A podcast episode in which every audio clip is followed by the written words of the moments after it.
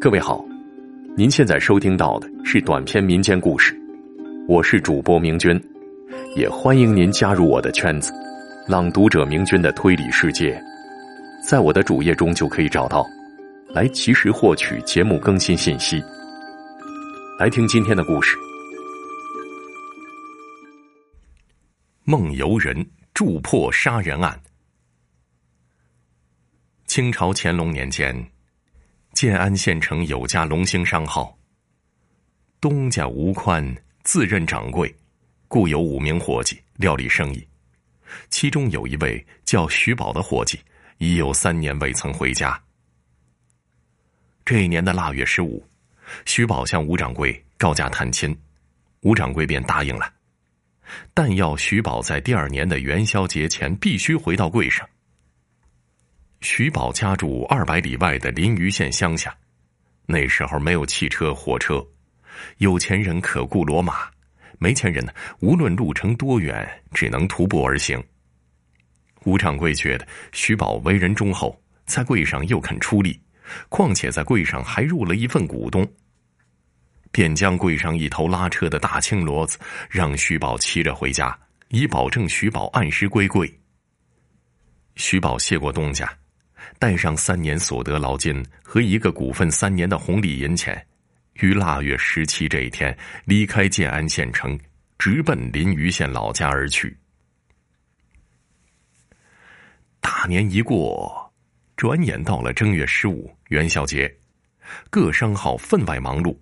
首先是上元日必须开张营业，二是知县老爷有令，要办好元宵灯会。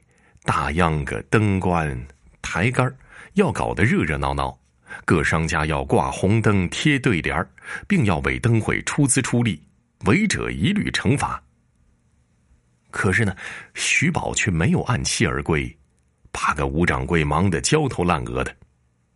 过了元宵节之后，吴掌柜便命人去徐宝家催促其速速赶回。可是催促的人到了徐家之后，徐家人说徐宝根本没有回家。徐宝的父亲听说儿子下落不明，当时就急得上了火龙山。老人家便怀疑是商铺掌柜使了坏心眼儿，害死了儿子，决意状告吴掌柜。因徐家与商铺分属建安、临榆两县管辖，徐宝的老父亲便把状纸递到了永平知府衙门。知府升堂审问龙兴商铺掌柜吴宽，吴宽大喊冤枉，说徐宝在他的商铺当伙计五年有余，他一向看重徐宝，相互间处得很好，他怎么能谋害徐宝呢？又经审问商铺另外几个伙计，都证明吴掌柜所说皆是实情。知府觉得吴掌柜确实没有理由谋害徐宝啊。徐宝骑着大青骡子，带着不少银钱。路上被人打劫害命也未可知，只是活不见人，死不见尸，这桩毫无头绪的官司不可轻易定案。知府便命建安、临榆二县知县，在各自辖域内查访徐宝的行迹，及时报告情况。一府两县联合破案。事情呢，过了三个多月，两县仍未找到徐宝的下落，更未发现杀害徐宝的蛛丝马迹。建安县知府刘仲勋和两名差役扮成收药材的商人到乡下暗中查访。这一天呢，刘知县来到距县城百余里的堰河镇，白天漫无边际的走了几个村庄，晚上回到客店后，刘知县怎么也睡不安生。到了半夜时分，心里烦闷，便想到外面走走，于是便悄悄的走出了客店。初夏之夜。凉爽宜人，月光如昼，分外清朗。街上又格外寂静。当他走出客店不远，正好一位老汉迎面而来。知县上前一一道：“请问这位老哥贵姓高明啊？这时候要到哪儿去啊？”老汉说：“他叫张成，就住在这堰河镇上。”张老汉又告诉刘知县说：“离镇上不远，有一座小山。”小山上有一个高台，据说是明朝时燕王朱棣扫北时所建的指挥台。燕王坐镇台上，指挥军事与后金兵马作战。后来人们便把此台称为燕王台。凡来燕河镇的外地客人，无不到燕王台一游。接着又问刘知县姓甚名谁，何方人士？刘知县便谎称其姓刘名忠，家住冀州，来此做点小生意。张老汉说：“好，咱俩结伴到燕王台游览一回，如何呀？”刘知县说：“正合此意。”于是呢，二人便直奔镇外小山而去。两人登上燕王台之后，刘知县目视四野，村庄阡陌尽收眼底。但他无心观赏，心里一直在想着那桩案子，便与张老汉闲聊起来。刘知县问道：“张老哥，我听说此地出了一桩案子，一位姓徐的店铺伙计年关回乡被人所害，知府大人命刘知县缉拿，不知是否有了结果呢？”张老汉说：“哈。”提起这件事儿啊，我对东门外王家店掌柜王根发有些怀疑。刘知县便问：“啊，有什么可疑之处吗？”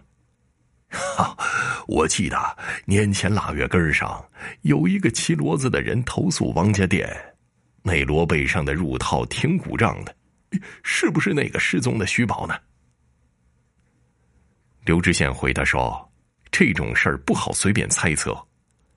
张老汉又说：“不过呢，有一件事我觉得与情理不通。王家店开了好几年，本来生意很好，可是今年开春，王根发却关了门不干了。”刘知县一边与张老上言接下语的唠着，却把张老汉的话暗暗的记在心里。两个人在燕王台玩上一番之后，便一起回了燕河镇。第二天早起之后，刘知县便找到了店家，询问燕河镇上是不是有一位叫张成的老汉。店家说有。刘知县说：“这位张成老汉是他当年的朋友，请店家给他带路前去拜访。”张成老汉听说有朋友前来拜访，心里却感到很纳闷他怎么也想不起来何时何地结识了一位叫刘忠的朋友。可是既然人家登门拜访，应该以礼相待的。于是呢，张老汉便将刘知县让进屋里。刘知县一看眼前这位张老汉，正是昨晚一同游燕王台的那位张成。张成老汉望着刘知县说：“呃，这位先生莫怪，小老儿上了几岁年纪，一时竟忘了何时何地与先生结识啊。”刘知县呵呵笑道：“哈哈哈，老哥哥。”难道你不认识我了？可记得你我同游燕王台吗？张成老汉猛然一愣：“啊，游燕王台之事倒是不假，但是那是小老儿昨夜在做梦啊。”张老汉又对刘知县说：“他患有多年的梦游之症，夜里酣睡时起身出门，行走时路径不差，做事如白日一般。”然后回到屋里接着睡觉，外游之事浑然不觉，醒时只知是梦。刘知县笑道：“哈哈，原来如此啊！不过呢，昨晚与老哥一起游燕王台，倒是真而且真。”张老汉道：“这么说，兄弟真是那位冀州生意人刘忠啊？”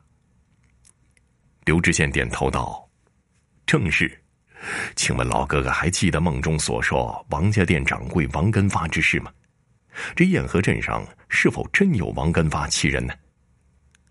张成老汉说：“有啊，你找王根发有什么事儿啊？”刘知县便亮出文牒，让张成老汉看。张老汉看后一脸惶然，扑通给刘知县跪下了。哎呦喂小老儿不知大老爷到此，请大老爷恕罪呀。刘知县双手搀起了张老汉，说：“啊，老哥哥不必如此，这本是你我的缘分，何罪之有啊？”